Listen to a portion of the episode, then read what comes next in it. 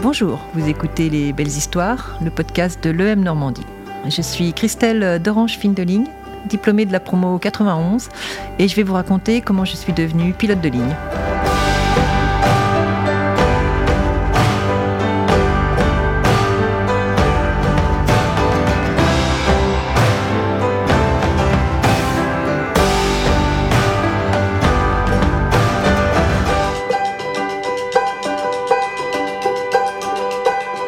Vivre le déclic de sa passion.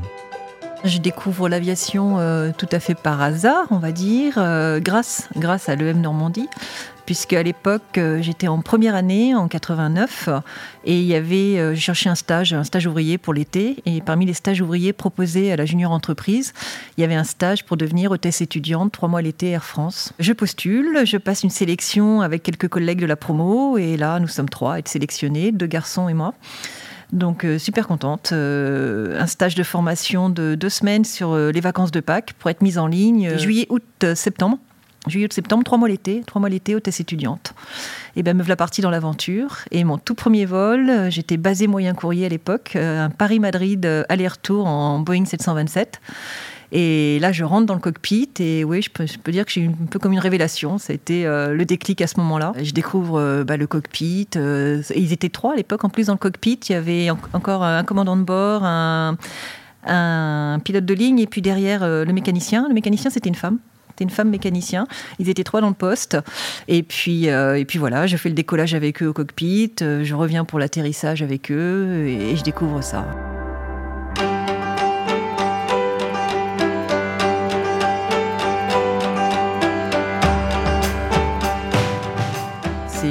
Moi, c'était un univers fabuleux bah, de, voler. Quoi. C'est le rêve de, tous. Quoi. Icar, euh, plus lourd que l'air et, ça tient très très bien en, vol. Et c'était, euh, c'était une utopie. C'était plus une utopie ou, je veux dire presque, euh, oui, oui, c'était, c'était un rêve, quoi. Et quand j'ai rencontré des pilotes, il y avait des pilotes, alors je vais peut-être un peu caricaturer, mais il y avait des, des apprentis bouchers, il y avait des, des gens qui n'avaient rien à voir avec l'aviation à l'origine, et l'aléa de la vie euh, a fait qu'ils se sont retrouvés en contact, a fait qu'ils ont appris qu'il y avait des filières parallèles et qu'il euh, y avait moyen après de, postuler et, de se faire embaucher. C'est pour ça que ce métier est riche d'ailleurs, parce que dans les cockpits, y a, oui, il y a des gens qui ont fait l'ENAC, mais c'est quand même la, la minorité, parce que l'ENAC fournit jamais assez de pilotes de ligne. Il y a des anciens pilotes militaires qui eux généralement ont une autre expérience, euh, notre bouteille. Et puis il y a des gens, moi mon premier stage euh, quand je suis rentrée copilote, c'était à Britair en formation ATR. Dans mon stage, on était quatre. Il y avait un ancien steward, il y avait un ancien kiné. Et il y avait un jeune de 21 ans qui, lui, sortait de l'école et qui venait de faire euh, une école à Montpellier pour, pour devenir pilote. Donc, c'est, voilà, on était vraiment d'horizons divers et variés.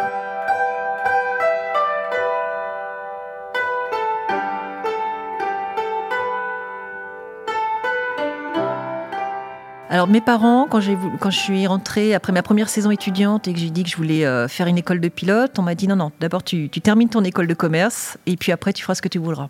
J'ai été patiente, mais en fait les années sont passées très vite. Il me restait deux ans d'école à faire euh, avec mes vols entre deux. En fait, euh, le principal pour moi, c'était que je retrouvais les avions tous les deux mois, tous les trois mois, je retrouvais, je retrouvais cet univers. J'étais peut-être devenue l'hôtesse de l'air, peut-être pas la pilote, mais l'hôtesse de l'air de l'école, parce que effectivement, comme je partais euh, systématiquement en vacances scolaires, comme je, j'ai continué, c'était un stage ouvrier qui était valable la première année. Les autres années, il fallait faire autre chose.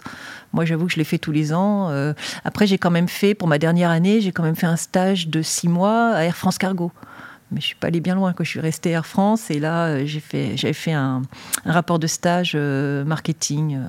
Donc effectivement, j'ai terminé mon école de commerce et après, j'ai pas cherché de boulot. J'ai attaqué directement. Euh, j'avais les bouquins à la maison et j'ai attaqué ma formation en autodidacte.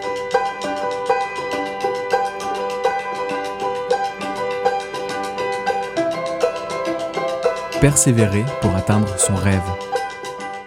Je vais faire 4 ans de saison Air France. Et c'était le maximum. au bout de ma quatrième année, j'étais un peu en train d'intriguer pour en faire une cinquième, parce qu'à chaque fois, on, a un circuit départ, un circuit arrivé, il nous rappelle l'année d'après. Et puis, je volais presque 6 mois par an. C'était 3 mois l'été, un mois à Noël, un mois en février et un mois à Pâques. Donc, avec tout ça, j'étais un peu toute l'année dans les avions. Et, euh, et, la quatrième année, je commençais un petit peu à, chercher, voir si je pouvais pas euh, repostuler l'été suivant. Et puis finalement, bah, je suis tombée enceinte. Bah, il n'y a pas beaucoup de filles dans les salles d'examen. Et donc moi, j'arrivais avec mon gros ventre, ma robe à fleurs et, euh, et une des rares filles parmi, je sais pas, 150 candidats quand on passait les examens. Malheureusement, le concours se passe. je réussis les tout premiers tests qui étaient maths, français, physique, anglais. Les deuxièmes tests euh, psychotechniques, alors je me prépare avec des tas de bouquins, euh, les dominos, les lettres, les petits trucs là. Et en fait, quand je passe le psychotechnique, rien à voir avec tout ça, des cadrans, des boussoles dans tous les sens. Enfin, toujours est-il que ça passe. Je réussis les tests psychotechniques. Euh, l'étape d'après, c'était les tests psychomoteurs. Et là, on se retrouve sur un, écran d'ordinateur euh, avec la main droite qui fait une chose, la main gauche qui en fait une autre, le pied droit qui fait une chose, tout ça avec un casque sur les oreilles où on vous fait des annonces et avec un micro auquel vous répondez. Donc le psychomoteur, là, en fait, c'est là où ça pêche un peu plus pour les filles euh, qui n'ont pas l'habitude de jouer au baby-foot, au flipper et tout ça. Pas forcément les mêmes réflexes. Et là-dessus, malheureusement, je me fais ajourner au, test euh, psychomoteur. Ben, il a fallu passer euh, de la météo, il a fallu passer de la mécanique du vol, il a fallu passer euh, des certifs qui m'intéressaient plus ou moins, les moteurs d'avion. J'avoue que aujourd'hui. le CFM 56, c'est pas ma tasse de thé. Mais il a fallu, en fait, forcément s'intéresser à des tas de choses qui me passionnaient pas vraiment. Mais c'était, par contre, ça faisait partie des, steps à franchir pour arriver au but.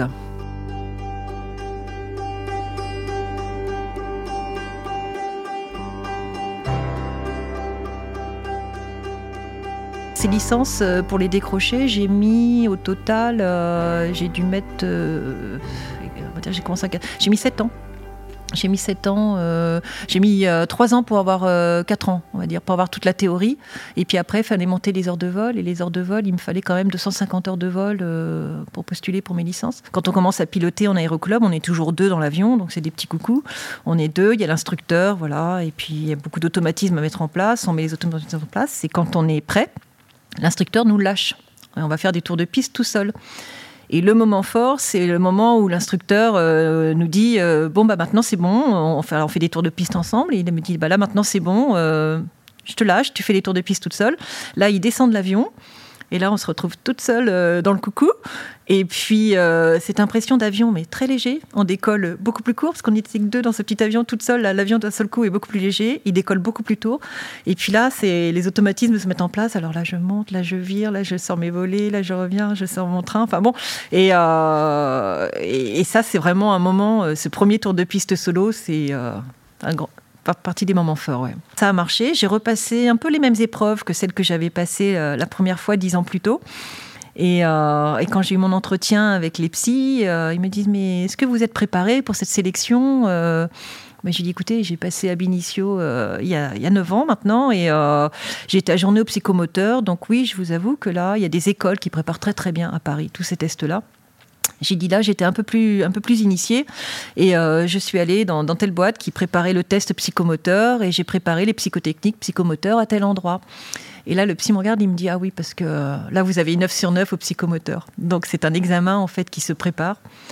Tous ces tests-là, voilà, je ne veux pas dire que c'est un concours d'initié, c'est juste un concours qu'il faut préparer euh, exactement sur, par rapport à ce qu'on nous demande, ce, sur quoi on nous attend. J'ai attaqué cette filière en me disant euh, ce serait une utopie.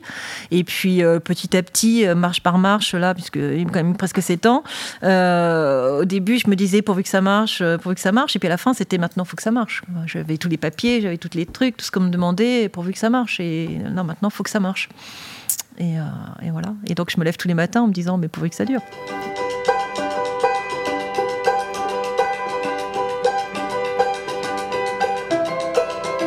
Être une femme pilote. Moi, quand je suis arrivée, il y avait encore, c'était encore assez, assez machiste, assez misogyne dans les cockpits. Et, parfois, euh, en fait, on poussait un peu les filles jusqu'à leur retranchement. Euh, on chargeait un peu la mule au simulateur ou des choses comme ça. On chargeait, on chargeait pour voir jusqu'où on pouvait tenir.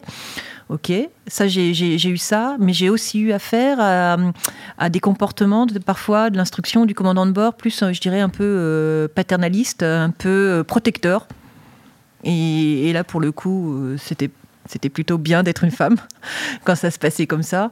Et puis, en fait, un cockpit, les, tâches sont tellement réparties, bien définies, que euh, homme-femme, après, euh, il n'y avait pas de femmes dans les cockpits parce qu'avant, les avions étaient lourds, étaient euh, compliqués. alors, je ne vais pas dire intellectuellement, mais on tirait sur, sur le manche, qui tirait sur un cap, qui tirait sur une commande de vol. Moi, maintenant, quand je tire sur le manche, je donne un ordre à un calculateur. Toutes les commandes sont électriques, qui va donner un ordre à un vérin, qui va faire, qui va déplacer la commande. Mais il n'y a plus du tout cette notion d'effort physique qui pouvait y avoir avant, qui pouvait justifier la présence d'un homme fort et costaud. Ben, dans ma vie personnelle, moi déjà, mon mari était commandant de bord. Donc, euh, donc le rythme de navigant à la maison, on savait ce que c'était.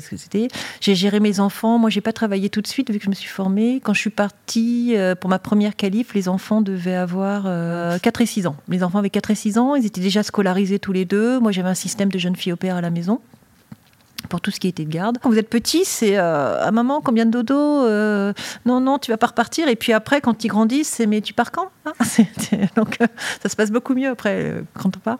Et le long courrier, c'était c'était trois vols par mois où j'étais absente, allez, on va dire trois jours de la maison ou trois nuits, je vais dire plutôt.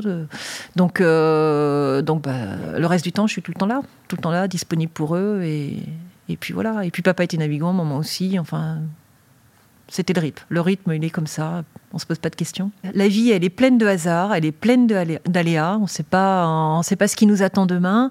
Par contre, euh, par contre, s'il y a quelque chose qui vous appelle, comme moi, je peux presque parler d'appel aussi. Euh, s'il y a quelque chose qui vous appelle et que, et que vous décidez que ce sera ça, et eh ben moi je dis surtout ne jamais rien lâcher.